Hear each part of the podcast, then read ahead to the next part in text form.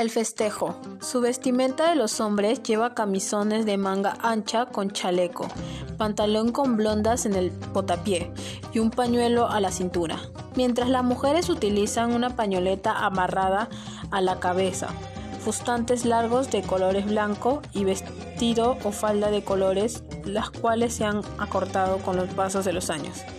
La base de todo festejo es el ritmo, que se logra mediante una serie de melodías sobre el cajón peruano y la quijada de burro, más cajita, congas y bongo.